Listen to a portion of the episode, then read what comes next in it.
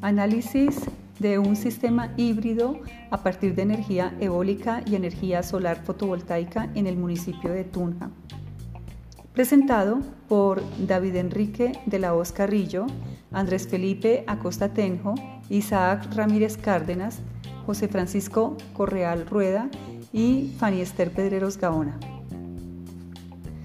Actualmente se busca mecanismos amigables con el medio ambiente que mitiguen los efectos del cambio climático y permitan la sostenibilidad de futuras generaciones.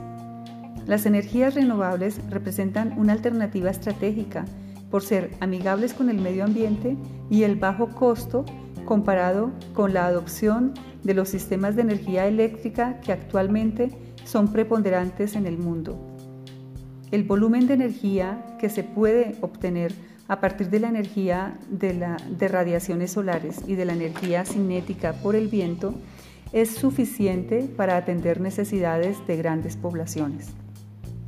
El objetivo de esta investigación se centra en analizar la viabilidad de implementar un sistema híbrido entre energía eólica y energía solar fotovoltaica, con el fin de proporcionar una forma de energía accesible y rentable para la ciudad de Tunja en el departamento de Boyacá.